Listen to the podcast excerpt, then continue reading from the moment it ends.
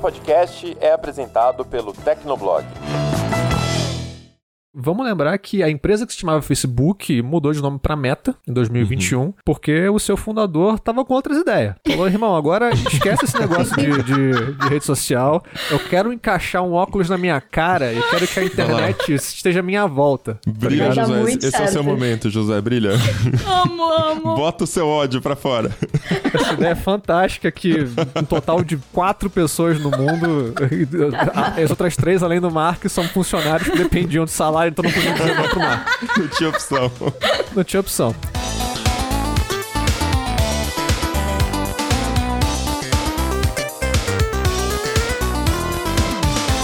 Olá, ouvinte! Seja bem-vindo! Está começando mais um episódio do Tecnocast. Eu sou o Thiago Mobilon. Eu sou Josué de Oliveira. Eu sou a Ana Marques. Eu sou Isabela Giantomaso. 2 bilhões de pessoas entram todos os dias nessa rede social que está prestes a completar 20 anos de idade. Você já deve saber que a gente está falando do Facebook. Ele já foi o queridinho, só que se tornou essa rede que muita gente ama odiar. E no episódio de hoje a gente relembra alguns dos principais acontecimentos da história do Facebook e tenta entender como que ele se tornou um sinônimo de rede social. Mas antes, não esquece de dar 5 estrelinhas pro Tecnocast no Spotify e Apple Podcasts. Segue a gente na sua sua plataforma favorita e aguenta aí que a gente já começa.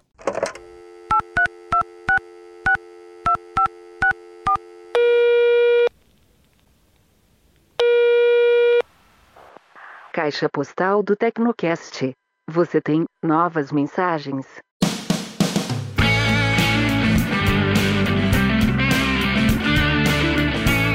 Caixa postal do Tecnocast, se você não quiser acompanhar com a gente, pode pular o episódio para 16 minutos e 14 segundos. Vamos lá, Josué, qual é a primeira mensagem aí? A primeira mensagem chegou pra gente pelo WhatsApp e é um áudio do Renato Nascimento é, sobre o último episódio, o episódio 320, as primeiras novidades da tecnologia em 2024. E o Renato nos diz o seguinte: Fala galera do Tecnocast, tudo bem com vocês? Aqui é Renato de Recife e eu ouvi o episódio sobre a CES, as novidades desse ano, que foi tudo sobre inteligência artificial. E eu não, não concordo que tenha IA em tudo. Eu acho que se for para colocar IA em algum produto que seja a IA correta para o contexto correto. Então, as empresas estão investindo em LLMs para tudo, mas, é, por exemplo, eu não preciso de uma LLM no meu carro, no chat GPT no carro. Eu não quero ficar conversando lorota com o carro. Eu quero uma inteligência artificial que me ajude a dirigir melhor, de forma mais econômica, de forma mais segura, é, que me informe, é, me ajude com a manutenção do carro, mas pra, só para dizer que tem IA no meu carro, não, não, não concordo. Tem que ter contexto, tem que ter aplicação e tem que ser boa, tem que ser eficiente. Não só para dizer que tem IA. Falou, gente. O Renato não concorda. não quer falar lorotas com o carro. Lorata, da adorei. Agora, a questão é, e se para ter o MIA que faça o que ele quer que faz, que ajude ele a dirigir melhor, tenha que ter um MIA que faz que fala lorota também? A impressão que eu fiquei foi que para ter esse, esse esse carro que realmente te, te dá informações para você dirigir melhor e etc., ele precisa te entender, precisa falar com você. Uhum. Me parece que hoje a maneira mais. Pelo menos assim, é, é o que tá parecendo, né? A melhor maneira para fazer isso é com algum LLM. Porque é tipo, é, é, algum chatbot ali te entendendo em linguagem natural e sendo capaz de, é, esse é o ponto aqui, te passar uma mensagem que você consiga entender em linguagem natural, ou próximo disso. Então, acho que o LLM meio que não tem saída. Vai ter que ter alguma forma de, de LLM. Não sei se vai ser o chat GPT, sei lá, se vai ter uma personalidade, saca? É, eu acho Mas que, vai ter que ter um LLM. o LLM ficou como sinônimo de chat GPT porque a maioria das pessoas ouviu falar pela primeira vez com o chat GPT. Foi o que popularizou, né? Mas é, não quer dizer que a gente vai ficar ali batendo papo né? Tipo, tipo um chat mesmo, o conceito uhum. de chat com o carro, mas quando a gente dá. Hoje eu já passo muita raiva com carro, com assistente pessoal de carro, né? Tipo, ah. É, liga o Bluetooth, né? Play no áudio, alguma coisa assim. É, é extremamente burro o, o carro, o meu carro, né? É horroroso de burro. Nossa, é terrível. Eu nunca vi ninguém que tentasse usar, inclusive. Então, é. Então, assim, é, mas a gente tem que dar, porque o comando, tem um comando que não dá pra a gente não consegue acessar pelo painel, tem que ser voz. Então a gente fica lá, Nossa. Bluetooth áudio, Bluetooth. Aí a gente tem que falar errado, a gente tem que falar Bluetooth áudio pra ele entender tá zoando, e cara. colocar. Sim. Então, sim, não, não estou zoando, é verdade. então, assim, o LLM ele vai ajudar nessa compreensão, né? Porque nada mais é do que um modelo de linguagem que ele junta o aprendizado de máquina, né, e o deep learning e ele é, ele consegue entender, ele compreende melhor a, a fala natural humana, né? E aí ele uhum. consegue gerar respostas também naturais. Então não é para você bater papo com o seu carro, mas ele vai com certeza te entender muito melhor e você não vai passar raiva que a, a raiva que a gente já passa hoje, a gente vai passar provavelmente provavelmente bem menos no futuro, né? Blue Etute. Blue Etute, eu lembro que a Siri, a Siri antigamente, ela no, no iOS 6 até o 7 assim, que eu, quando eu tentava usar, ela não entendia Foo Fighters. E aí ainda era nem era nem era Apple Music de assinatura, era uma versão iTunes ali, né? E eu tava na estrada, às vezes eu pegava o celular e ia falar, tipo, ah, toca tal artista, ele já ia pro shuffle daquele artista. Não dá pra na estrada é, pegar o celular para mexer. Na época, Puta, eu não lembro se tinha Bluetooth. Acho que eu tinha já Bluetooth. É, era um carro que eu já tinha Bluetooth. É, mas não tinha. Não aparecia. Ah, não aparecia no painel do carro a informação da faixa. Era só tipo Bluetooth. Sim. Eu conseguia até passar a música, mas era Bluetooth, não era touchscreen, não Confia. era nada, né? Enfim.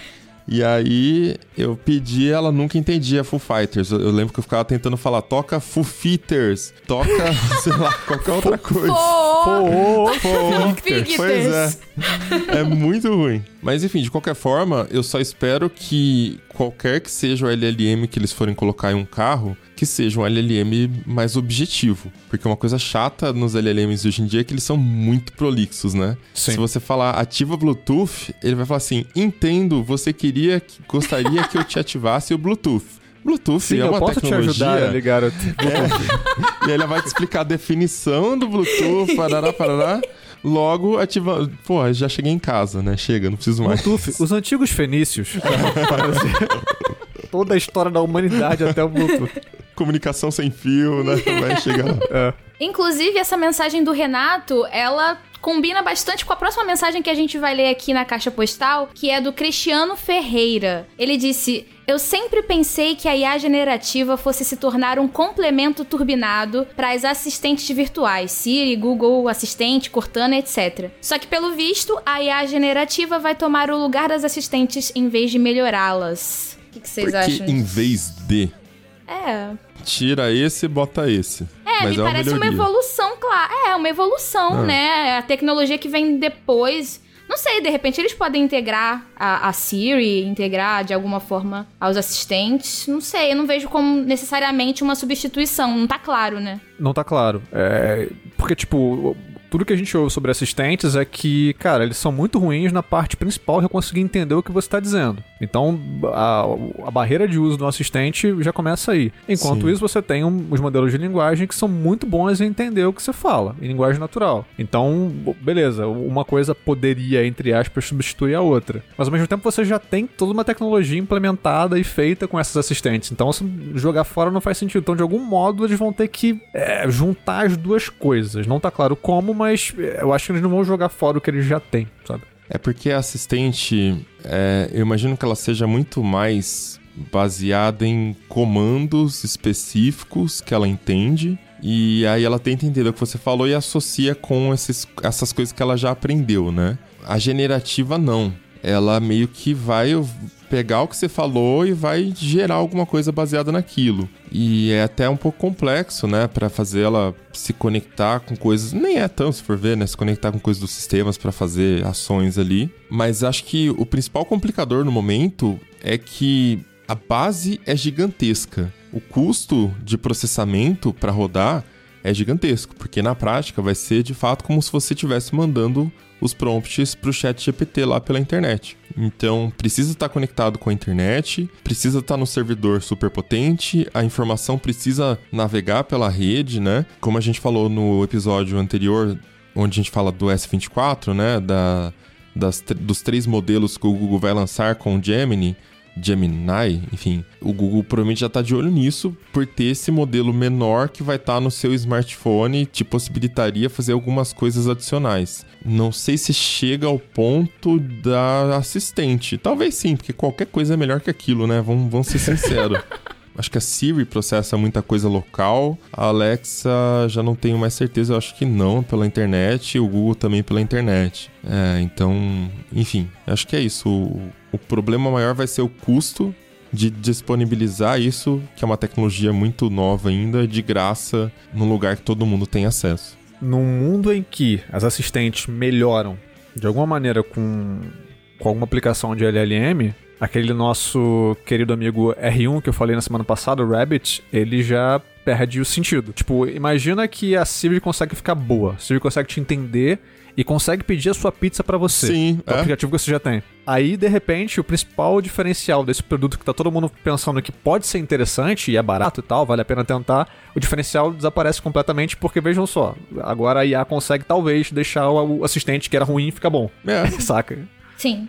É, é, por isso que eu falei no, no último episódio, eu sou otimista com relação à longevidade do celular porque como projeto de produto para você levar no bolso, ele atende a tudo, ele vai ser qualquer coisa. Ah, mas eu quero ter uma IA. Beleza, celular. Não precisa ter outro device para isso, né? Não precisa ter um óculos para isso. E caminhando aqui, a gente tem um comentário também do Leonardo Castro. É, ele está comentando sobre um aspecto bem específico que o Mobilon falou na semana passada. É, ele diz o seguinte: Também percebi que a correção automática do iOS piorou muito desde a atualização para a versão 17. As sugestões do texto preditivo, na maioria das vezes, são fora de contexto e nem o básico, como a acentuação gráfica, tem sido sugerido de forma correta. Entendo que isso talvez faça parte do aprendizado de cada aparelho, já que agora está sendo utilizado o aprendizado de máquina, mas deveriam partir da base antiga, e que já funcionava muito bem, para a partir daí fazer melhorias personalizadas baseadas no uso de cada um. A impressão que dá é que deixaram um sistema mais básico, para não usar a palavra burro, para aprender praticamente do zero com cada usuário. Sinto que o meu já evoluiu bastante desde a atualização para o iOS 17, mas ainda está pior do que antes. Vamos ver quanto tempo vai levar para que fique realmente bom. Abraços a todos e parabéns pelo excelente conteúdo. E aí, é, eu achei interessante porque foi um lance bem específico que você tinha comentado, né, Mobilon? E não é, Sim. você não tá sozinho nessa, pelo visto. E eu, eu tava com o mesmo sentimento do, do Leonardo, cara, de pensar assim, caraca, ninguém reparou nisso, não é possível. É bom que eu falei que mais pessoas também né, se identificaram. É, essa semana eu percebi que até quando ele sugere uma, uma correção ortográfica, tipo um acento, alguma coisa assim, eu fico na dúvida e vou pro Google agora. E meio que eu não tô confiando no LLM. Será que o LLM tá mentindo pra mim? Meu Deus! Ele aprendeu aonde aquilo, sabe? Porra, acho que eu tava procurando essa semana parmegiana, como é que escrevia parmegiana, sabe? Umas coisas assim. Essas palavras meio tricky, né? Uhum. Aí fui no Google, cara, porque ele, acho que ele colocou parmigiana. Pode crer, ele me sugeriu parmigiana. E eu conversei com uma pessoa nesse intervalo de tempo do iOS 17 e essa pessoa mandou parmigiana para mim no WhatsApp. e eu lembro que eu vi, eu fiquei assim, não é assim que escreve, né? Quem te eu disse acho. que é assim? Será que foi isso? Eu tô na dúvida. Ou Esquisito, existe de né? fato uma versão parmigiana? Pode ser. Então, às vezes eu fico em dúvida se a, o que tá me sugerindo tá em português mesmo, o, o, o, é... autocorretor. Que às vezes ele me dá uns negócios em outras línguas e fico assim, caraca, mas eu nem usei outra língua, por que, que ele tá achando que eu quero outra língua, né? Então eu procuro no Google por causa disso. Às eu vezes ele me é sugere. Isso. Tô pesquisando aqui, tem bife a parmigiana mas parece que são resultados em italiano. Então é isso, ele tá usando italiano. Parmigiana de melanzane superiore. Tem que fazer, é, é tem que fazer a coxinha com a mão, senão não funciona. O corretor, então inclusive, é isso, dá o parmegiana com, com emojizinho da mão no final. Com a é. coxinha. Pode crer. Aí sim. Você fazer direitinho. Mas eu acho que isso é, gera uma discussão interessante que é, tipo, ok, se o corretor já tava funcionando ok antes, tipo, pra que tacar LLM no corretor? Tipo, o corretor precisa de LLM? É, ah, minha dúvida é essa, sabe? Eu acho que sim.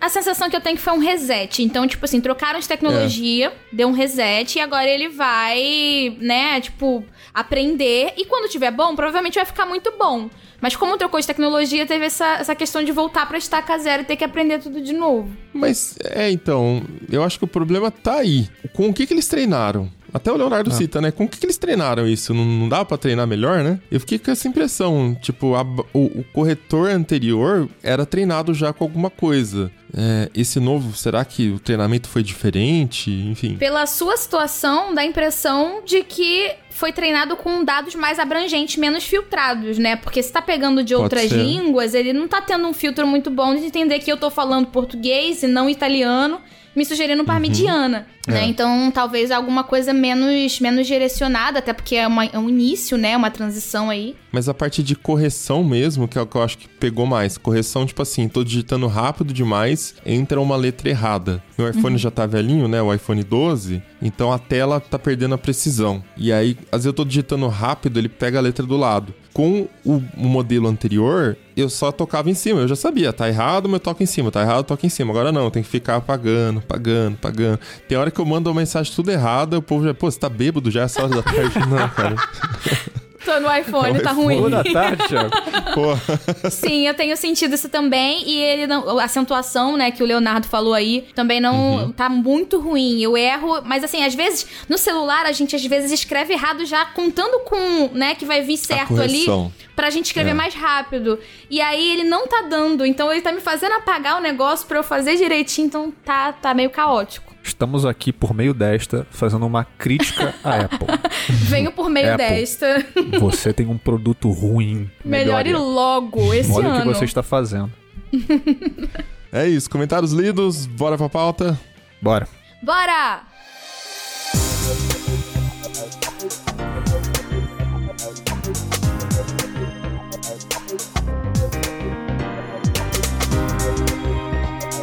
No dia 4 de fevereiro, o Facebook completa 20 anos de lançamento. Naquela época, ele ainda era o thefacebook.com, uma rede fechada para estudantes de Harvard. E o crescimento foi bastante rápido, ele atingiu um milhão de usuários ainda em 2004 e continuou crescendo até se tornar a maior rede social do planeta. Isso é verdade até hoje, apesar de ter todo um papo que o Facebook decaiu, que está cada dia pior, a rede continua sendo muito relevante e é a maior em quantidade de usuários ativos são mais de 3 bilhões de usuários ativos mensais, é, que são aqueles que de fato acessam a, a rede pelo menos uma vez por mês. E já o número de usuários diários é de 2 bilhões de pessoas. Ambos os dados a gente pegou ali do Estatista, então dá para ver que de qualquer ótica ainda é de longe a maior rede social da atualidade. Porém, também é verdade que existe uma certa desaceleração em curso.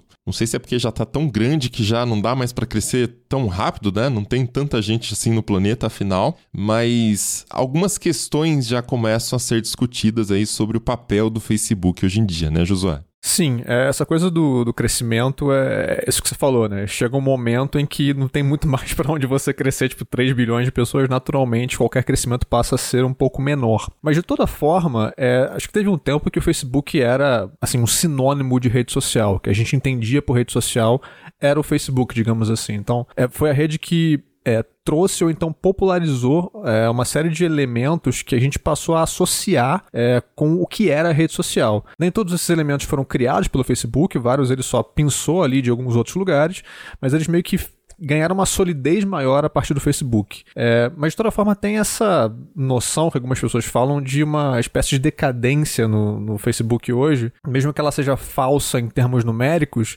digamos que a imagem do Facebook ela não é mais o que já foi um dia, não tem mais a mesma força de antes, assim.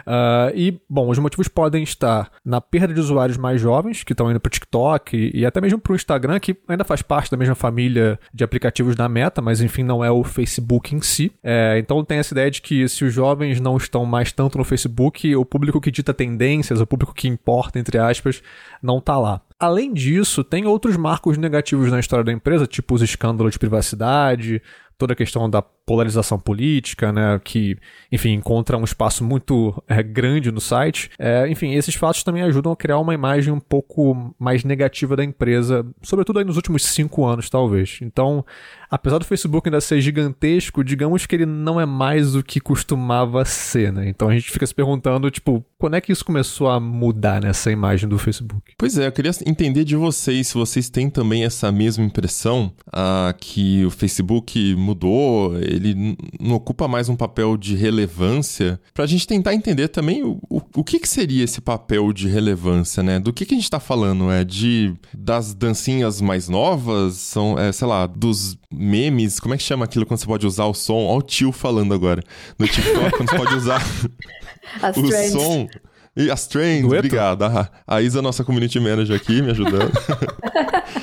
é, é por causa disso, né? O que, que faz a rede ser a rede do momento? Eu tenho opiniões contraditórias sobre isso, eu acho, porque acredito que, como Josué falou, os jovens realmente, onde eles estão, eles vão ditar a tendência, vão ditar o que, que vai acontecer daqui pra frente, mas eu vejo fora da minha bolha, do pessoal que tá sempre conectado, que o Facebook ainda é muito é, movimentado. Então, da minha família, acho que eu sou uma das poucas que não tá olhando sempre o Facebook. Hoje mesmo, é, minha mãe me mandou uma mensagem: Ó, viu que eu te marquei no Facebook ontem? Eu falei: pô, mãe, não vi.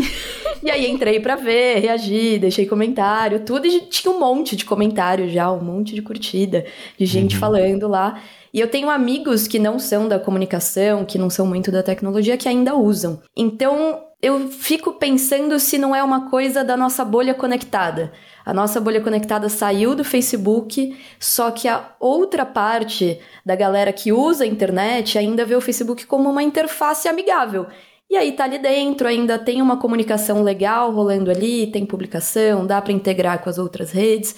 Então acho que ainda tem muita gente ativa que, que tá de olho ali. É, eu também, eu vejo que tem movimentação quando eu entro. Eu entro todo dia, eu não sou uma usuária ativa de publicações, mas eu sou uma usuária que, que tá sempre interagindo com alguma coisa. Geralmente é as lembranças do Facebook, eu gosto muito disso.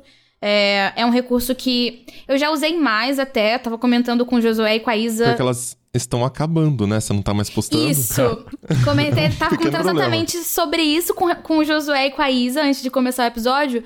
Que daqui tem uma hora que eu simplesmente começo a já lembrar das lembranças antes de chegar lá. Eu já sei o que, que tem naquele dia, de tantas vezes que naquele mesmo dia eu voltei lá pra ver. Então aparecem lembranças e eu falo: caraca, mas já tem um ano que eu compartilhei isso aqui, sabe? E todo ano a mesma coisa, né? Então tá ficando meio maçante. Teve uma época que eu comecei a postar algumas coisas lá com a intenção de ser lembrada. Então teve uma época que eu postava alguma coisa muito importante, ainda faço isso. Se alguma coisa muito importante acontece, é um marco, eu vou no Facebook só pra deixar lá e ser lembrada daqui a um ano que aquilo aconteceu e nos próximos anos que aquilo aconteceu. Então, pra mim, ainda é um lugar de olhar essas recordações. Mas, assim, existem outras ferramentas que fazem. O próprio Google Fotos, né, já tem essa É. questão. Então, daqui a um tempo, eu talvez não entre mais lá com, esse, com essa ideia. Mas toda vez que eu entro pra isso, eu acabo esbarrando em outras coisas.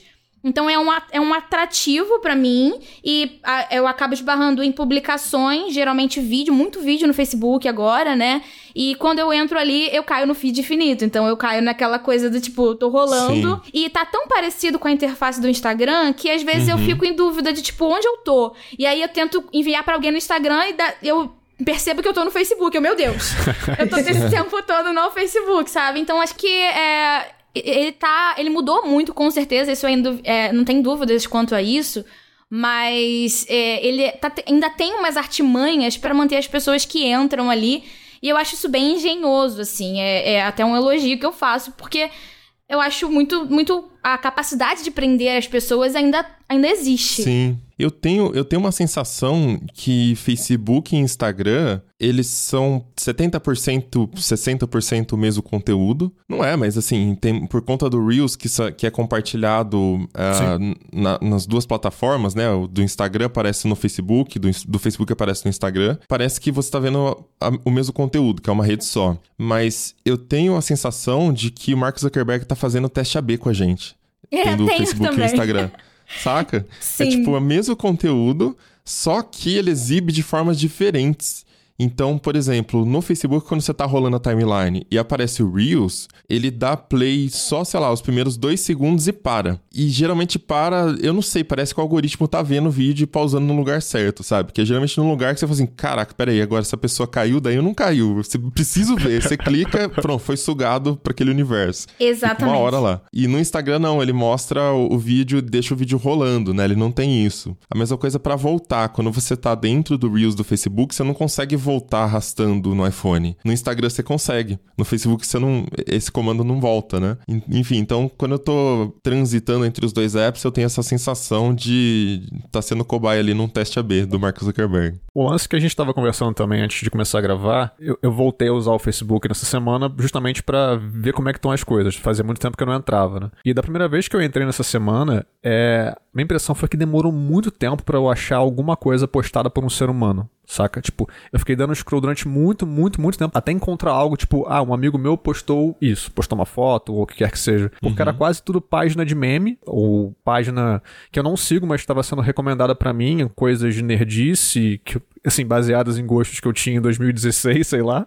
É, e aí, tipo, ele ficava recomendando, recomendando, e demorou pra achar, tipo, outro ser humano. Ah, é um ser humano postando uma coisa, algo normal que a gente faria numa rede social. Tipo, postar uma foto, postar um, a lembrança de uma, de uma de férias, por exemplo, ou, ou algo do tipo, ou então um livro que eu li, tá aqui, vou falar sobre o livro que eu li. São essas coisas, não só essas, mas é, é- essas postagens mais pessoais mesmo que eu associo uma rede social. Tipo, a gente tá aqui e tá, de alguma maneira, é, comunicando pro resto do mundo, para as pessoas que nos seguem, enfim, nos acompanham, o que, que a gente fez e um pouco do que a gente é, através do que a gente fotografa, através do que a gente consome, através de palavras que a gente escreve, enfim. Então é isso que eu associo, é, o, assim, o core de uma rede social e é isso que o Facebook já foi pra mim, esse lugar onde podia ver o que as pessoas estavam fazendo e quem elas eram, um pouco de quem elas eram. Ah, Voltando a acompanhar agora, eu tenho achado mais dificuldade de encontrar justamente isso. Eu fico encontrando muito conteúdo. Tem conteúdo no Facebook, mas é, esse conteúdo pessoal, que é o que eu acho que nos levou talvez pro Facebook num determinado momento, me pareceu estar mais ausente. Óbvio que isso também tem algo de bolha envolvido, mas foi a impressão que eu tive, assim. Eu fiquei tipo, caramba, tá, tá diferente isso aqui. Tem, tem muita coisa aqui, mas pouca coisa humana. É, eu acho curioso porque talvez eu sinto que o Facebook ele foi a primeira rede social que de fato foi uma rede social. Que englobou todos o. Tudo que a gente imagina como rede social, o Facebook tinha ali. Então ele tinha a página de mensagens, tinha um perfil completo, tinha foto, vídeo, evento, você podia jogar, você podia fazer absolutamente tudo sem sair do Facebook. E eu acho que a partir do momento que a gente vai para as outras redes que é, você só tem um feed, você só tem foto, vídeo, ou você só consegue trocar mensagem ali, pensando no WhatsApp, não é mais essa, é- esse ecossistema de rede social.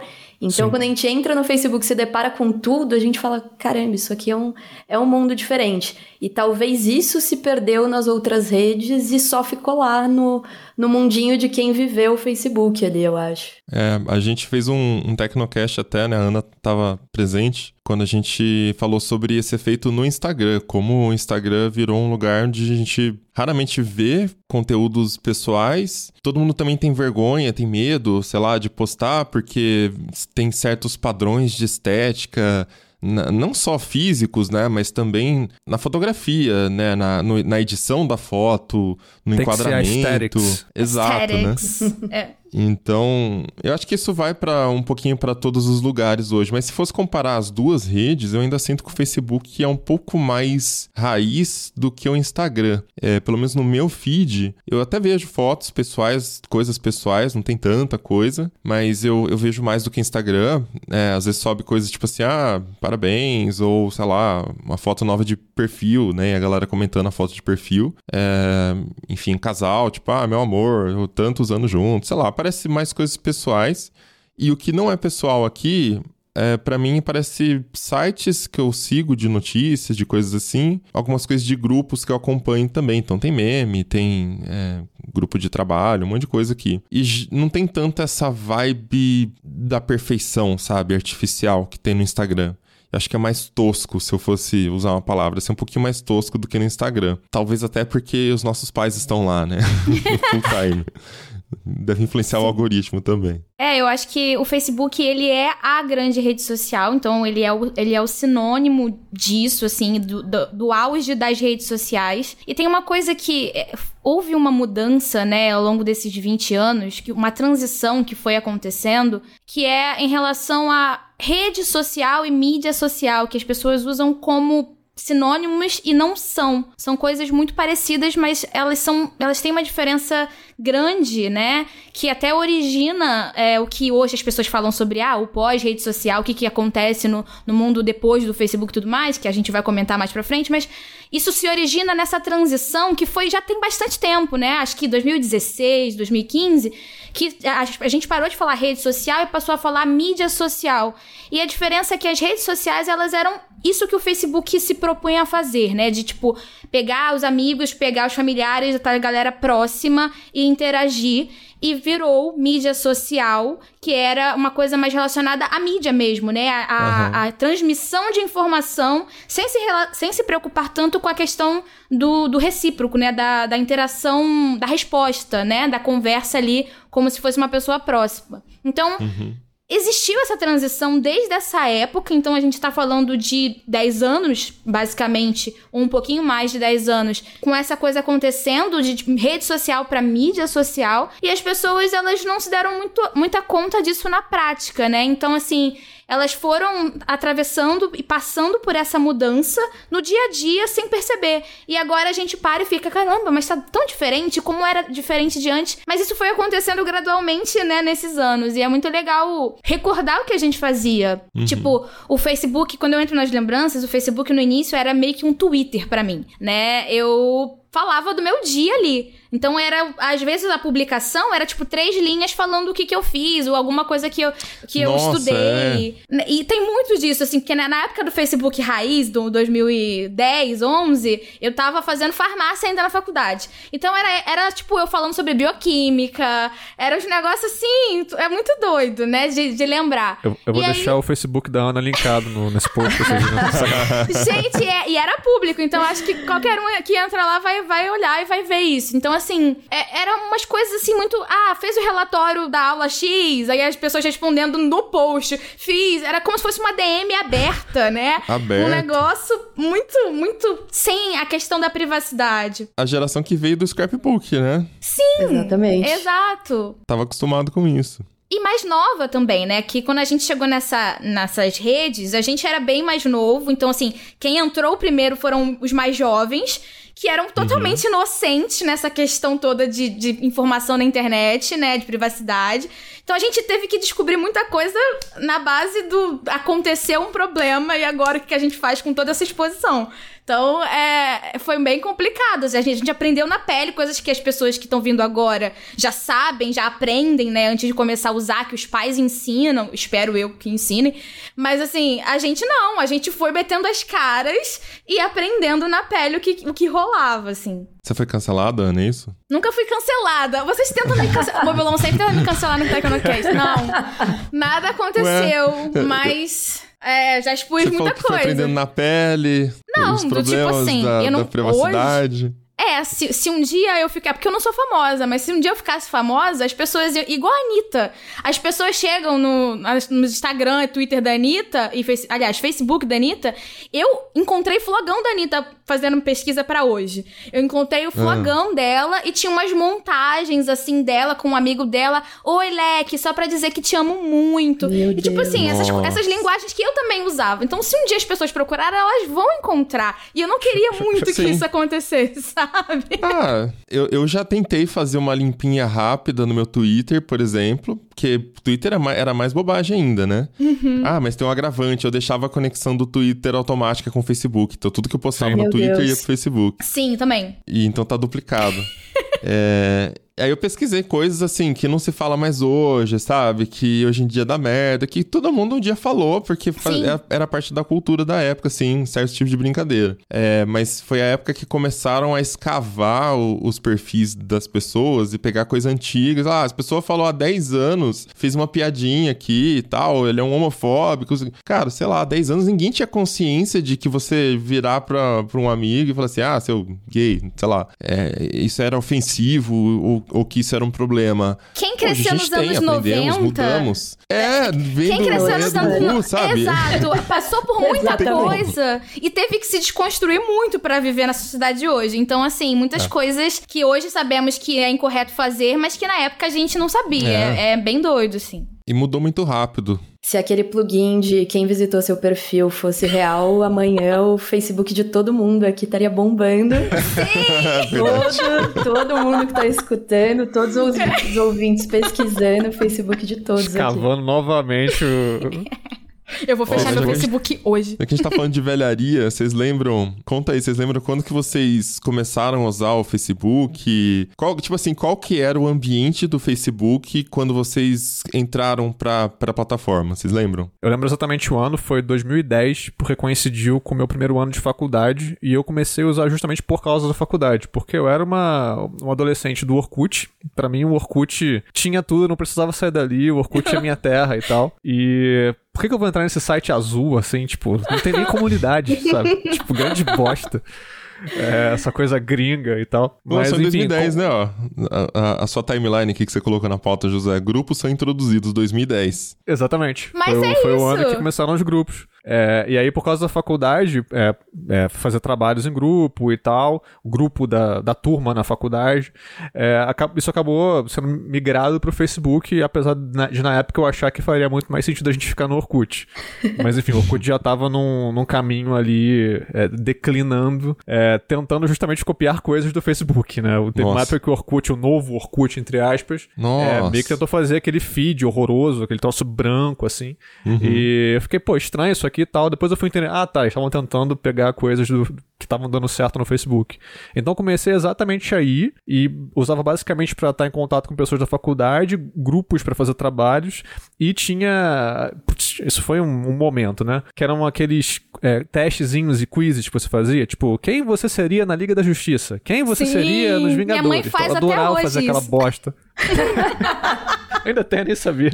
Mas eu, eu fiz muito isso porque eu achava divertido na época e tal. Então eu associo muito o Facebook ainda a isso, assim, a, a grupos, a, a quizzes e a joguinhos também, cara. Tipo, tipo Farmville, essas Mafia Wars. É, tipo, eu não jogava, mas eu conheço gente que go- que gostava muito, jogava bastante. Minha esposa começou a usar o Facebook por causa do Farmville, tá ligado? Porque ela não tinha um computador muito bom, e, enfim, tinha vários joguinhos disponíveis no Facebook. Então, tipo, foi aí que eu comecei a usar e já, já tinha muita coisa, né? Tipo, 2010 já tinha seis anos. Então já tinham acrescentado várias coisas, além do, do básico, né? Tipo, que é você adicionar amigos, colocar fotos e atu- atualizar seu status entre as tipo, grupos, páginas, né?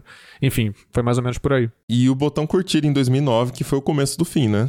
Começou ali todo o problema. Eu fui atrás de qual foi a minha primeira foto no meu Facebook. Eu achei de abril de 2009. Então eu entrei um pouquinho antes do Josué. E eu lembro que eu entrei porque eu já era uma adolescente muito conectada, tava em todas as redes sociais e, e tudo. IT Girl.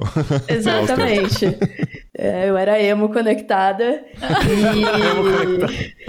E... e aí eu lembro que eu dividia muito o Facebook e o Twitter, porque o Twitter era onde estavam meus amigos, então eu comentava as coisas da escola, ficava tweetando da sala de aula, e o Facebook era aquela coisa família.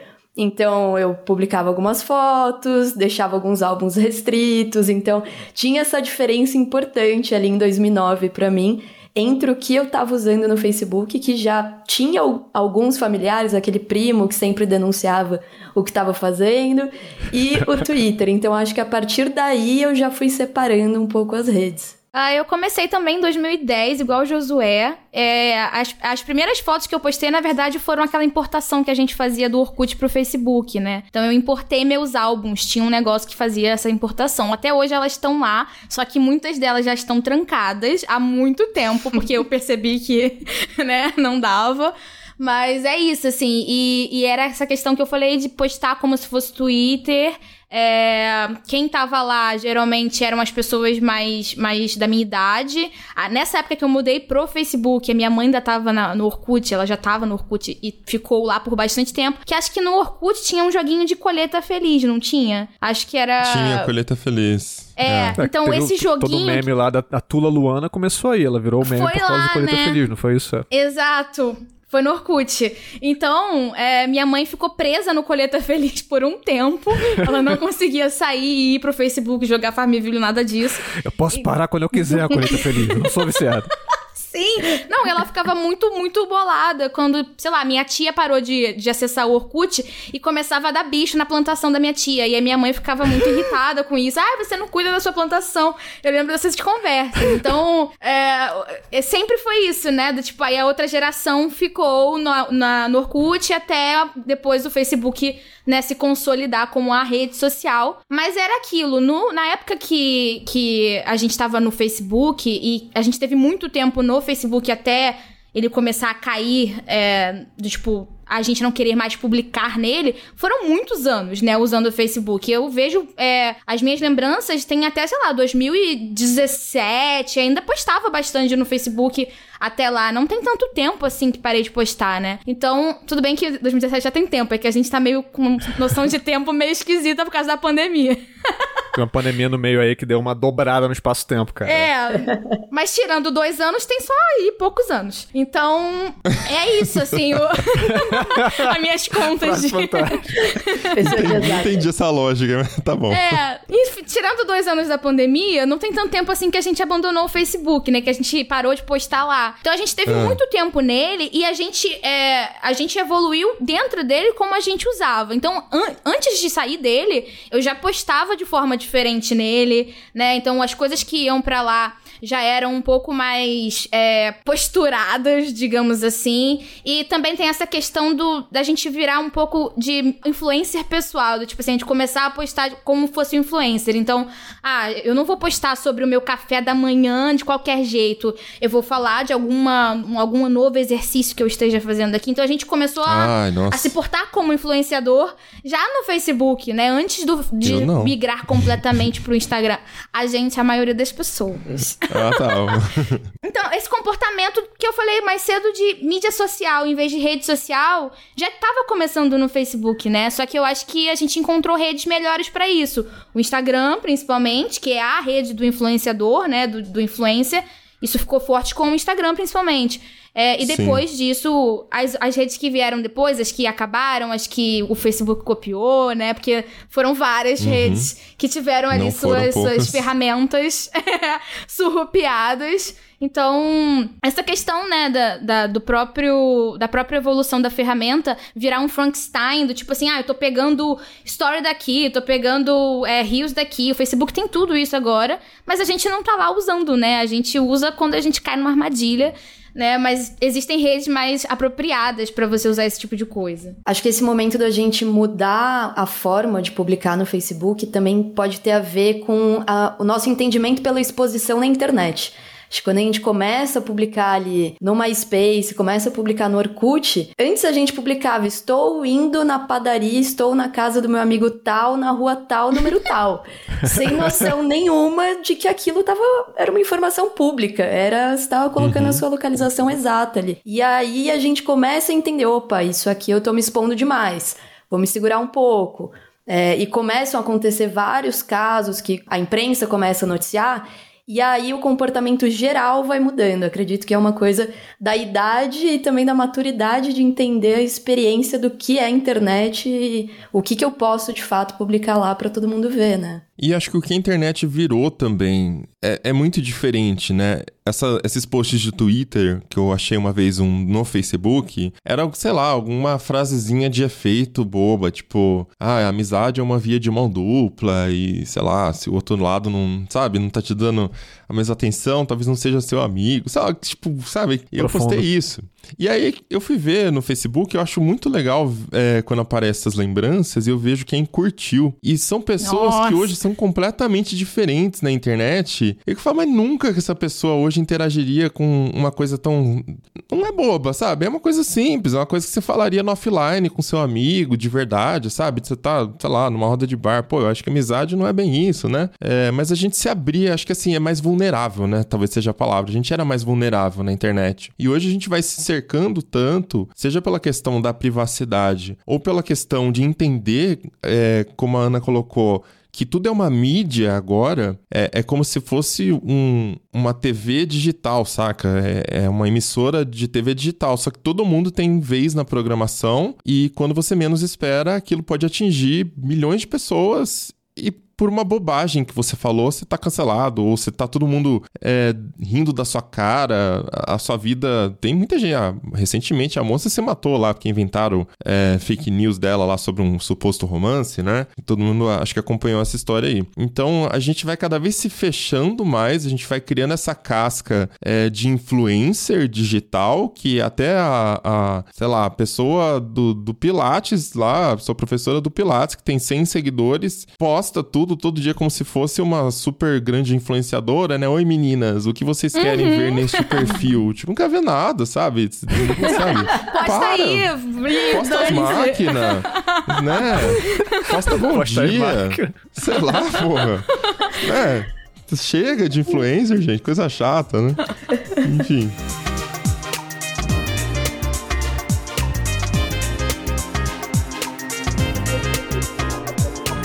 Mas eu tava olhando aqui algumas coisas que o Facebook é, implementou ao longo dos anos, né? Falei dos do joguinhos, etc., dos quizzes, é, grupo, página, etc. E aí, pensando em quando eu comecei a usar 2010, já tinha um monte de coisa, né? E é interessante pensar também, tipo, no que que não deu certo no Facebook, coisas que eles tentaram fazer e não rolaram. Tipo, sei lá, 2017 foi o Facebook 360, lembra dessa maluquice das fotos em 360 graus? Assim, tipo, eu lembro da galera tentando, tentando usar isso pra alguma coisa e tal. Tipo, além de 2020, nem faz muito tempo, cara. Teve o Facebook Gaming, que foi a tentativa do Facebook de competir com a Twitch, tá ligado? Tipo, é, é muito doido pensar, tipo, parece que foi muito tempo, mas não, foi 2020 só. Mas enfim, é, coisas que o Facebook tentou e passaram, assim, sabe? Então, acho que também tinha essa coisa com o tempo de, beleza, a gente já tem tudo aqui, que mais a gente consegue colocar? o que que tá rolando em outros lugares que a gente consegue tentar concentrar aqui e fazer a experiência do Facebook ficar ainda mais completa, ou, sei lá, angustiante, sabe? Eu acho que isso também foi um, um, dos motivos pelos quais, tipo, começou a ficar, tipo, caraca, tem, tem muita coisa aqui, preciso, deixa eu fazer alguma coisa em outro lugar, deixa eu, deixa eu ficar numa rede que é só foto, ou só vídeo, ou só textinho, sabe? Você sabe uma coisa que vale a pena a gente só inserir aqui também nessa conversa?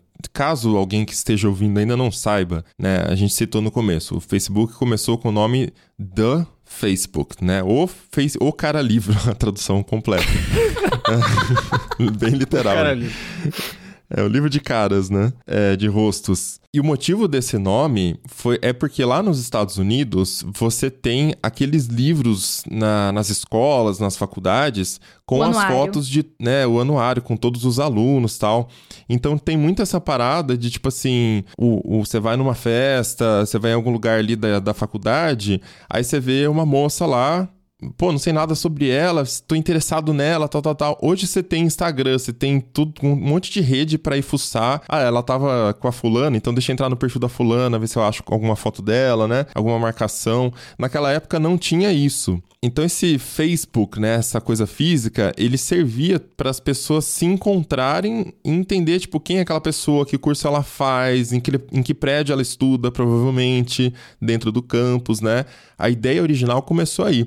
Então é meio louco você pensar que você de, o Facebook deixou de ser uma rede social apenas de faculdades, ele foi expandindo e quando ele viu que era um fenômeno, ah, então abre para o mundo todo. E de repente é um, é um Facebook do mundo inteiro, né? São bilhões de pessoas com o Facebook. E eu acho que, em essência, ele ainda cumpre esse papel de você entrar e ver quem é a pessoa, às vezes a pessoa já preencheu pai, mãe, irmão, primo, é, os gostos, né? Tipo, filme, sei lá o quê. Talvez a gente dedicasse mais tempo alimentando esse Facebook, o nosso Facebook, antigamente, mais do que hoje. Mas ainda assim, é a melhor ferramenta de identificação de pessoas que existe na atualidade, né? Então pode ser que surjam recursos e morram, é, ou que as modas dentro do Facebook elas deem certo por um tempo e depois as pessoas enjoem, mas o ponto é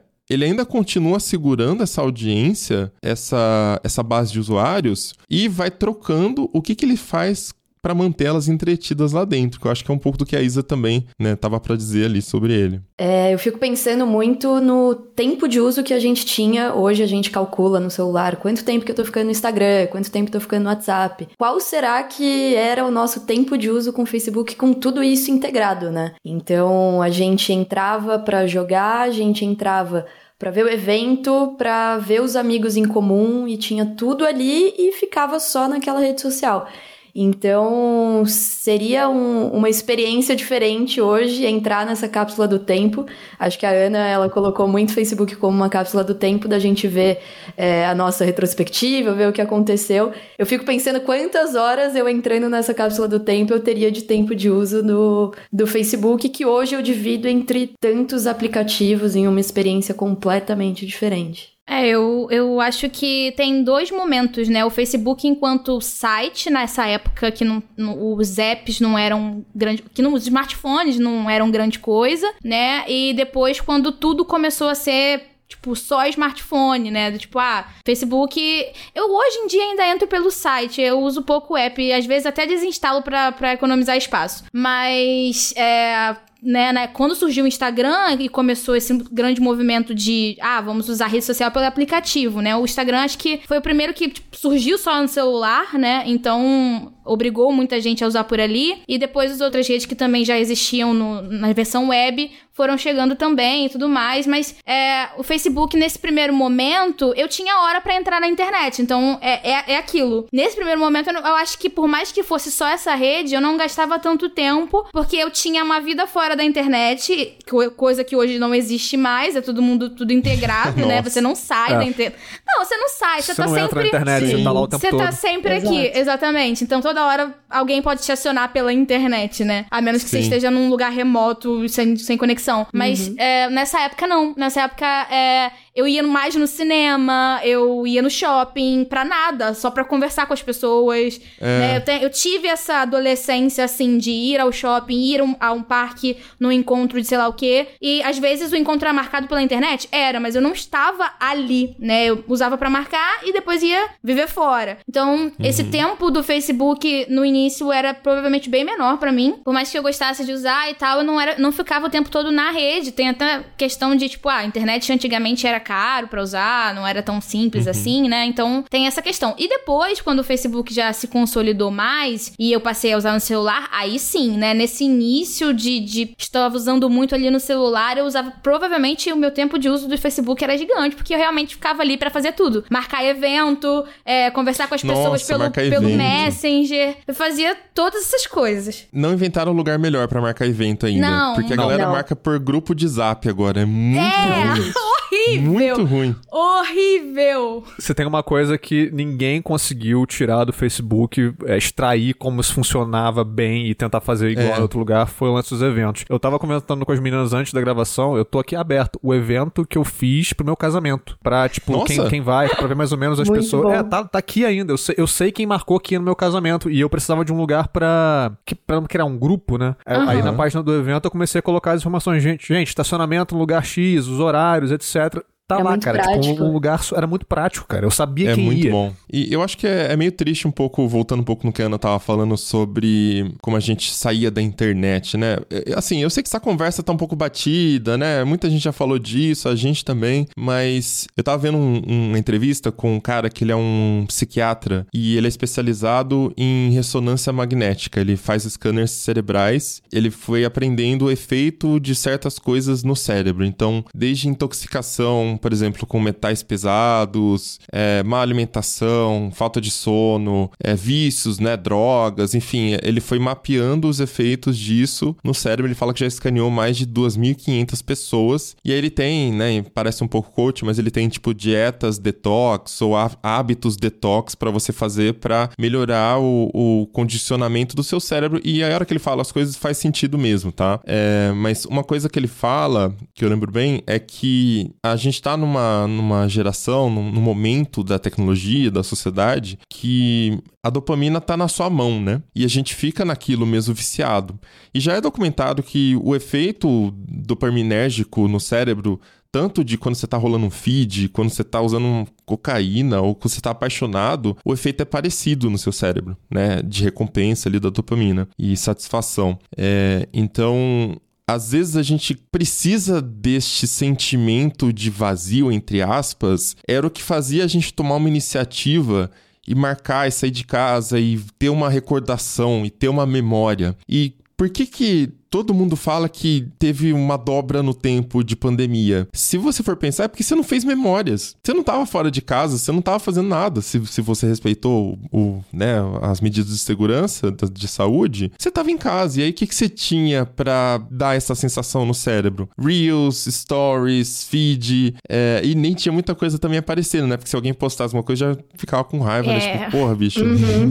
Exatamente. Tem, nem, nem todo mundo podia ficar em casa, eu sei, né? Vai, vai, mas enfim.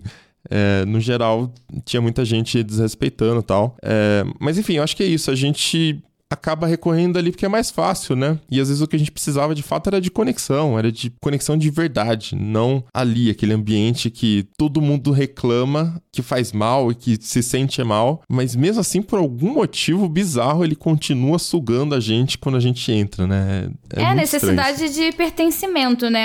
É do ser humano. A gente. Várias, várias linhas da psicologia falam sobre isso, de tipo, ah, você precisa pertencer, né? Então, tá- você tá te fazendo. Aquele negócio tá te fazendo mal, você não tá gostando daquilo, mas tá todo mundo ali. Se você sair, você vai estar sozinho em algum lugar. Então, tipo, prefiro ficar ali É. com as pessoas, né? Do que. Não, e é muito difícil você sair, porque é meio que assim, ah, as coisas estão acontecendo aqui. É, não você vai mundo real. realmente ficar isolado. Exatamente, você vai ficar Isolado. isolado no seu mundo da lua, alienado, né? Bizarro isso. Aham. Eles vão te chamar de alienado porque você não quer estar ali, então. É me- meio que você teria que combinar, tipo, com todos os seus amigos, falar, galera, vamos fazer um experimento social aqui? Todo mundo desativa o Instagram, o, o Facebook, sei lá do que, beleza? Beleza. No máximo o WhatsApp. Porque daí, beleza, é comunicação one-on-one, né? WhatsApp. Sim, Ainda sim. vai. Mas beleza. Vamos ver o que acontece. Sei lá, dois meses. Se alguém quiser fazer esse experimento aí, ó, faz aí, me manda o relato depois pra gente, né, tocar na caixa postal aqui, acho que vai ser bem interessante. Sim. É, eu queria, eu queria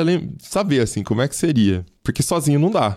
Tem que ser acompanhado. Eu tive uma experiência no ano passado que acho que foi bem parecida com isso. Eu comprei uma viagem pro dia 1 de janeiro e só avisei meus pais, porque alguém precisava saber pra onde eu tava indo, não avisei ninguém e desinstalei o Instagram, desinstalei todas as redes e fui. Passei uma semana fora, minhas amigas mandando mensagem: ai, vamos em tal lugar, vamos... não tô podendo essa semana, tudo. E aí, fiquei essa semana completamente desconectada, só aproveitando a viagem. E quando eu voltei, no voo de volta, teve uma turbulência muito forte. Eu nunca peguei uma turbulência tão forte no Meu avião. Deus. E a única coisa que eu conseguia pensar é: ninguém sabe que eu tô viajando, ninguém sabe que eu tô nesse voo.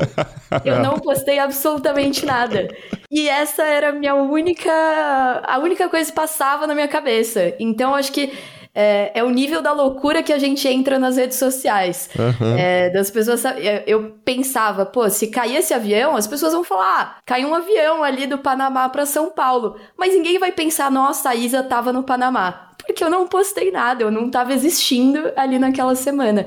Eu não então tava acho que cara. isso é muito maluco da gente pensar no, no antes e depois. E ao mesmo tempo você super tava existindo no mundo real, né? Tipo, conhecendo Exatamente. lugares e visitando coisas maravilhosas. Isso é muito doido. Sim. Eu, eu fiquei sabendo de uma coisa absurda essa semana. Uma amiga me contou sobre um amigo dela que ele ganhou uma viagem pro Rio de Janeiro com hospedagem lá, tudo pago. E, cara, era só ir curtir. Ele ganhou pro final do ano passado, acho. E aí ele falou que ele não ia porque ele não tinha espaço no iPhone pra tirar foto. Ah, não. Meu Deus, cara. Eu fiquei com vontade de pegar o telefone dele e ir lá bater nele. Não, velho. Não, não. Não. Sabe, é o limite do absurdo, cara. Eu tô sem palavras. Não, agora eu fiquei realmente. É, eu fiquei, cara, eu, não- eu- que decepção. A gente chegou nesse ponto, sabe? A gente chegou nesse ponto. E eu acho que essa ideia de chegar nesse ponto, acho, acho que é um gancho interessante pra pensar nesse momento em que a gente começou a perceber que, de alguma maneira, é, as redes sociais, mas, ou o Facebook aqui como, como o nosso foco, é, tinha efeitos negativos na gente. E aí talvez isso tenha ajudado, a, pelo menos a gente, a nossa bolha, a ir se afastando um pouco. E eu lembro pra mim quando foi, assim como eu lembro quando eu entrei em 2010, eu lembro quando eu comecei a usar menos, que foi ali por 2017. Ainda não, não era ano de eleição, a eleição foi em 2018, mas você já tinha aquele caldo borbulhando de polarização. É, e o Facebook meio que virou, assim, O é, o do- foco onde aquilo mais se apresentava, sabe? Sim. É. E aí começou a ficar ruim. E eu lembro de falar, cara, tá, tá ruim ficar aqui, eu não quero ficar aqui. E, e ao mesmo tempo, era uma situação em que eu me sentia cada vez mais compelido de que, não, eu tenho que acrescentar alguma coisa a essa conversa. Eu tenho que ir Sim. lá no perfil da minha tia fulaninha e dizer, tia, Sim. é falso essa história que a senhora postou. A senhora não pode ficar É o postando meu isso por aí, papel, o tia. meu papel na sociedade é Aham. falar, sabe? Sim. Tinha essa questão. Exatamente. Sim. Tem uma, tem uma tirinha, acho que é do XKCD, que é tipo. É, é muito curta. É, é uma moça falando assim pra um cara: Amor, você não vem pra cama? São duas da manhã. Aí o cara responde assim: Não vou agora não. Alguém está errado na internet. E o cara na frente do computador. Amei. Esse sentimento de, tipo, alguém está errado na internet, eu preciso fazer algo a respeito, eu acho que o Facebook meio que virou o lugar onde isso mais acontecia, sabe? E a fama do Facebook, a imagem do Facebook, eu acho que ficou muito associada a isso a partir de um certo momento, 2017, 2018, talvez até antes, pensando nas eleições americanas, quando alguns estudos começaram a mostrar que, por exemplo, histórias falsas, flagrantemente falsas, né, é, tinham um engajamento e circulavam com muito mais é, força do que histórias verdadeiras. E a gente começou a olhar pra essas redes e pro Facebook em especial como, peraí, aqui não é só um lugar onde eu compartilho coisas e é legal estar. Tipo, a existência desse lugar pode estar fortalecendo movimentos é, claramente violentos, tem literalmente genocídio acontecendo em outros países, em que o Facebook foi instrumentalizado para espalhar notícias falsas sobre, sobre minorias. Então, enfim, é, os governos começaram a ficar atentos a isso. Então, acho que teve essa virada, talvez de 2016 para cá, onde a gente começou a ver que o Facebook não era só uma rede social, ou então a ideia, né? Redes sociais não são só redes sociais, são muito mais do que isso. Não é mais de brincadeira, né? É. Só que ficou sério agora. Chega no ponto que eu acho que nos últimos anos no Brasil isso ficou muito forte pela é, discussão dentro do TSE, né? O Tribunal Superior Eleitoral, nas eleições. Então a gente tem eleições de dois em dois anos aqui. Precisou ser criada uma legislação de fato para como que a gente vai trabalhar com o conteúdo que está no Facebook. O Facebook já tem o Facebook Ads. A gente vai trabalhar como com essa propaganda eleitoral, o que, que pode ser veiculado. Se eu não me engano, foi a partir das eleições de 2020 que o Facebook passou a ser obrigado a mostrar uma transparência nas propagandas eleitorais. Então, era obrigação da plataforma, é, a partir de uma determinação do TSE, que o Facebook mostrasse quem estava pagando, é, quem que estava bancando aquela propaganda, como aquilo estava sendo veiculado. Então, o, o Facebook, acho que ele também deu esse pontapé inicial no Brasil na, na forma de legislação. Como que a gente vai lidar com essa situação para não transformar as coisas aqui num, num caos ainda maior. Em 2018 teve também algumas reportagens no Guardian e alguns outros veículos grandes que expuseram ali o escândalo da, da Cambridge Analytica, que talvez seja o escândalo de privacidade mais sério da história do Facebook e da internet como um todo, eu acho. É, os fatos em si ocorreram em- entre 2014 e 2015, mas enfim, é, explodiu mesmo em 2018, quando o Facebook foi obrigado a reconhecer né, que tinha é, faltado, ou melhor, o que, que o Zuck disse mesmo? Ele não admitiu que foi uma falha de segurança exatamente, mas ele admitiu que eles não fizeram o suficiente, não fizeram tudo que podiam ter feito é, pela segurança dos dados dos usuários. né? Ele teve que admitir isso numa entrevista. Mas, basicamente, o resumo da ópera é: bom, um- uma empresa de, de análise de dados e campanhas políticas teve acesso aos, aos dados de 50 milhões de pessoas, mais ou menos. Tudo isso a partir de daqueles quizezinhos que eu Dos falei quizzes, do. É, Sim. porque um cara fez, um, um, um professor, ele fez esses quizzes, conseguiu 270 mil respostas, e naquela época, o, por algumas brechas, enfim, aplicativos de terceiros tinham acesso aos dados não só das pessoas que respondiam esses testes, mas também de amigos. Então eles pass ele passou esses dados para Cambridge, e a partir daí eles foram expandindo, e bum, 50 milhões de pessoas, e isso foi usado, é, é é o, é- esse é o ponto aqui, para fazer propaganda política mais direcionada para as pessoas no contexto de eleições como a dos Estados Unidos em 2016, que foi super polarizada e super sério, né? É a eleição onde o Trump disputou com a, com a Hillary. Então, é, esse, esse escândalo não foi o único escândalo de privacidade do Facebook, é bom, é. É. bom lembrar, mas nem o acho que é o, nem o último. É, teve Facebook Papers ainda, do, alguns anos atrás. Nossa, é, realmente, é, a, aí a imagem do Facebook já tava mais na lama. Tipo, caraca, é sério mesmo? De novo, Zuki, de novo? E, enfim, é, foi um pesadelo de relações públicas pra eles lidarem. Né? A gente gravou um Tecnocast na época ainda. Quem quiser lembrar essa história, vai lá e ouve o Tecnocast 85. Muito doido, né? Pensar que, apesar de todos esses escândalos, de, de como a imagem do Facebook ficou aí bem estraçalhada, a gente ainda usa a, o aplicativo, a rede social, e a gente ainda acaba, mesmo que não esteja ali publicando, né?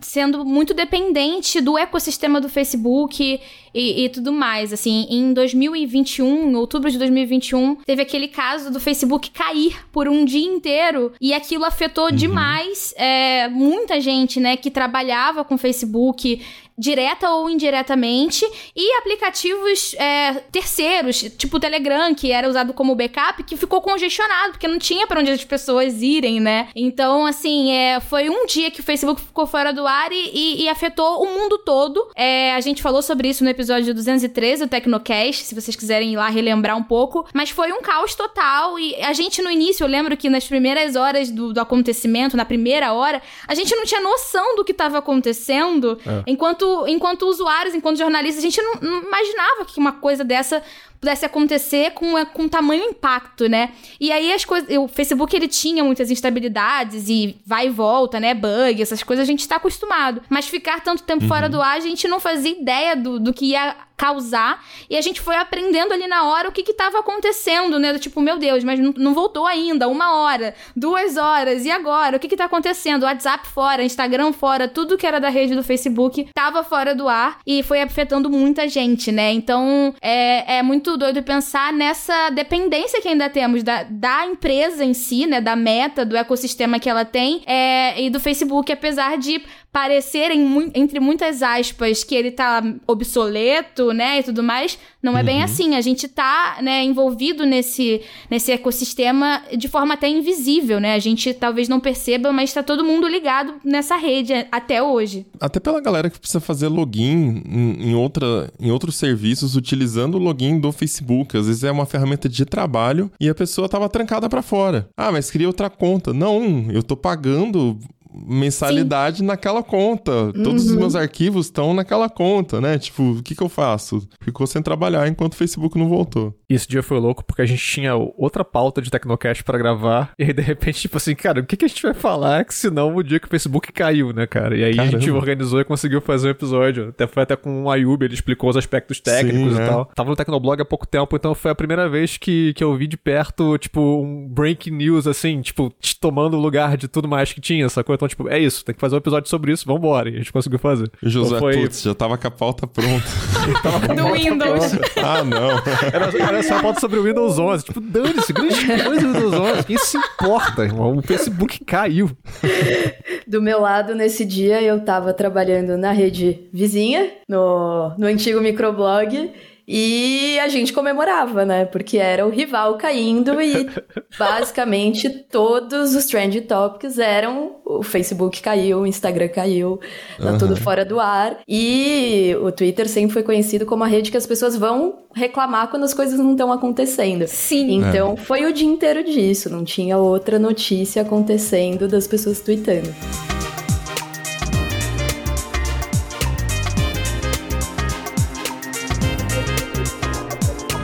Bom, acho que de tudo isso que a gente falou, o que ficou claro é que realmente o Facebook é, foi o sinônimo de rede social por uma razão, né? Ele conseguiu englobar tudo que uma rede social tem e ainda um pouco mais. E isso teve seu lado muito positivo durante um tempo, muito negativo durante outro tempo, e é, hoje essas duas coisas estão meio que caminhando juntas, enfim. Mas o, o que é curioso de pensar a respeito do Facebook hoje especificamente é que vamos lembrar que a empresa que se chamava Facebook mudou de nome para Meta em 2021, uhum. porque o seu fundador estava com outras ideias ideia. Falou, irmão, agora esquece esse negócio de, de, de, rede social. Eu quero encaixar um óculos na minha cara e quero que a internet esteja à minha volta. Tá brilha, tá José. Esse certo. é o seu momento, José. Brilha. Amo, amo. Bota o seu ódio pra fora. Essa ideia é fantástica que um total de quatro pessoas no mundo, as outras três, além do Mark, são funcionários que dependiam de salário, então não podiam dizer não pro Mark. Não tinha opção. Não tinha opção. Mas isso é um ponto curioso, porque realmente aí pareceu que o Facebook meio que ia ficar completamente escanteado porque o Facebook não ia conseguir servir aquela visão que o Zuckerberg tinha e que ele aparentava realmente ter naquele momento, que é, não, eu quero fazer o metaverso, quero que a internet vire outra coisa, quero estar no vetor disso. Acelera dois anos, ninguém mais fala de metaverso, inclusive o próprio Mark Zuckerberg não fala mais sobre isso. Agora ele só uhum. fala de IA. Delírio é, coletivo. Eu tava vendo uma...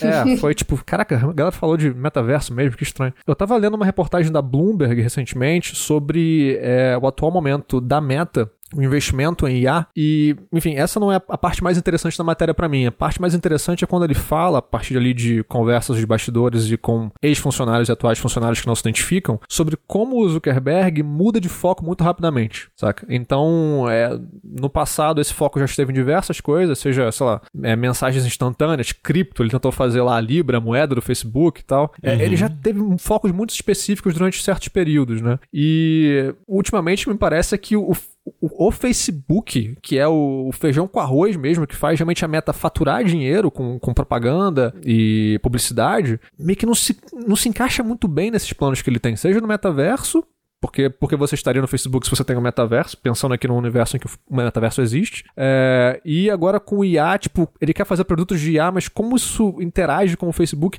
A impressão que me dá é que o Facebook hoje tá numa espécie de limbo, assim. Ele é gigantesco, ele tem 2 bilhões de usuários diários, mas o cara que criou ele e que meio que é, realmente da direção da empresa, tá com outras ideias, assim. Ele não tá pensando muito no Facebook, não, saca? Eu não sei, então, durante essa conversa, eu não sei. Primeiro que, para mim, o que, o que eu sempre olho é o número, né? E, e o número do Facebook é, é astronômico, Absurdo. não para de crescer. Qualquer número que você olhe, né? Lucro, é, esse ano aqui, acho que tá fechando em 29,8 bi de dólares de lucro. Últimos 12 meses, acho que não fechou o ano fiscal ainda lá. No ano passado, tinha, no ano 2022, tinha sido 22 e algum alguma coisa líquido também, né? Então é tipo lucro, lucro mesmo, é dinheiro que foi para a empresa, para os acionistas, tudo mais. É, isso contando tudo, WhatsApp, Instagram, né? Então tem bastante coisa ali. Eu não sei, eu, como eu tava falando ali, o Facebook continua sendo o Facebook, saca? Talvez lá em 2009, 2008, quando começou a ter o feed, primeiro de notícias, depois o live feed, esse foi o hype daquele momento. E a gente tá lembrando daquele momento pensando, ah, não tem mais isso, então não é mais a rede social. Mas ele foi incorporando outros recursos, recursos que por um tempo foram moda e depois caíram em desuso.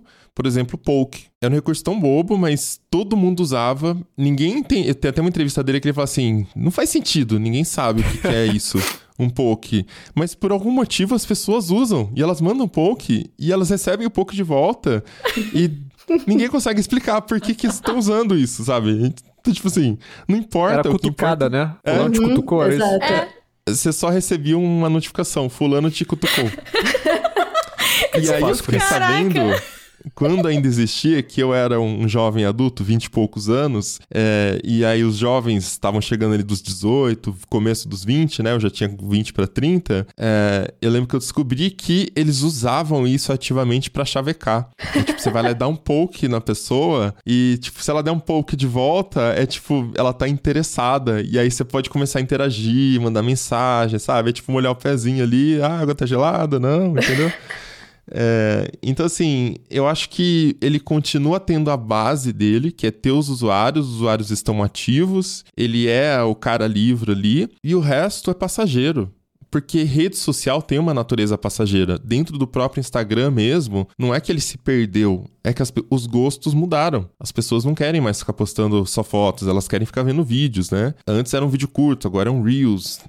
Sei lá, daqui um ano o que vai ser, daqui dois anos, né? Então acho que é natural para alguém na posição do Zuckerberg mudar de foco muito rápido, porque ele tem que se adaptar ou a empresa dele inteira vai por água abaixo. Diferente de um Android que você conquista a fidelidade dos usuários, eles não vão ficar trocando pro, pro iOS, pro um, sei lá, Ubuntu Phone que já existiu, o Migo, Windows, Windows Phone, Phone. saudades! Entende? Deus o tenha. É, e eu acho que é por isso também que ele tá tão desesperadamente procurando ser dono de uma, de uma plataforma desse tipo. Tipo, alguma coisa de metaverso, alguma coisa de, né, esses ambientes e tal porque ele precisa de alguma coisa segura além do catálogo de pessoas, porque o resto ele sabe que é passageiro e gasta muito tempo, muita energia, muito dinheiro, né, para ficar mudando e desenvolvendo coisa nova. E ele tá envelhecendo, né, gente? O Zuki começou um jovenzinho, mas chega uma hora É. que a gente também não quer, né, tanta aventura assim.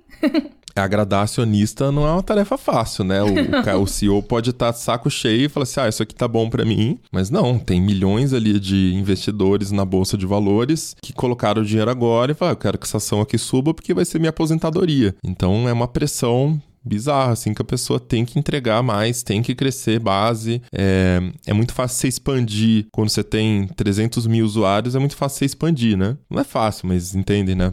É, Sim. Agora que você tá com 3 bi, 5 bi, sei lá, começa a não ter muito pra onde ir também. E no caso do- da meta, é- ainda é muito centralizado no Zuckerberg, porque, enfim, eu, eu não sei tecnicamente qual é a, a- como chama isso, enfim, a, a linguagem de negócios, mas, mas ele meio que tem uma palavra final ali, tipo, a, a- a direção é dele. É difícil alguém tomar a empresa dele, o controle da empresa. É, enfim, acho, não sei se são só mais ações, mas tem alguma outra coisa nesse sentido. É, ele tem um acordo lá, ele tem a divisão societária, não lembro se era isso, mas ele tem tipo Golden.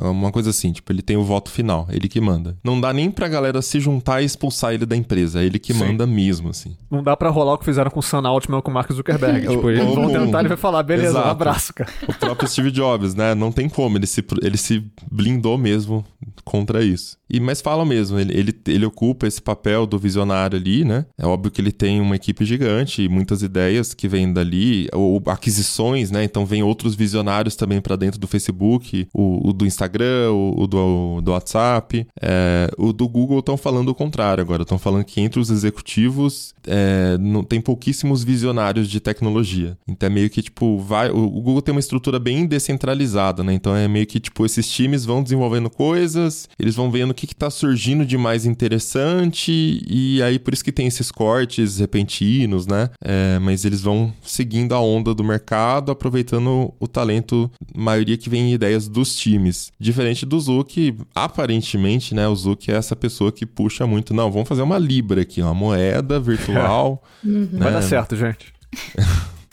Ele é um entusiasta mesmo da tecnologia.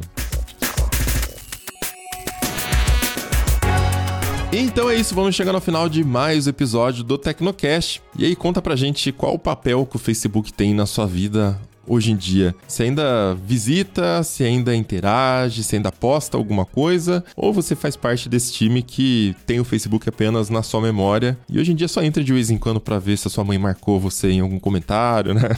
Responder ali várias mensagens que estão paradas. Manda seu comentário pra gente em áudio lá no canal do Telegram Caixa Postal Tecnocast ou também pro nosso grupo do Zap. É só entrar no link que tá na descrição deste episódio e não se esquece que o áudio tem que ser com limite de um minuto, que senão não dá tempo de colocar todo mundo aqui na caixa postal. Se você quiser continuar a conversa com a gente, em todas as redes eu sou arroba Mobilon. Arroba Josué de Olive com V mudo no final. Arroba a underline Ana Marques. Arroba. Esse Tecnocast vai ficando por aqui e voltamos com outro semana que vem. Até lá! Tchau, pessoal. Valeu! Tchau, tchau.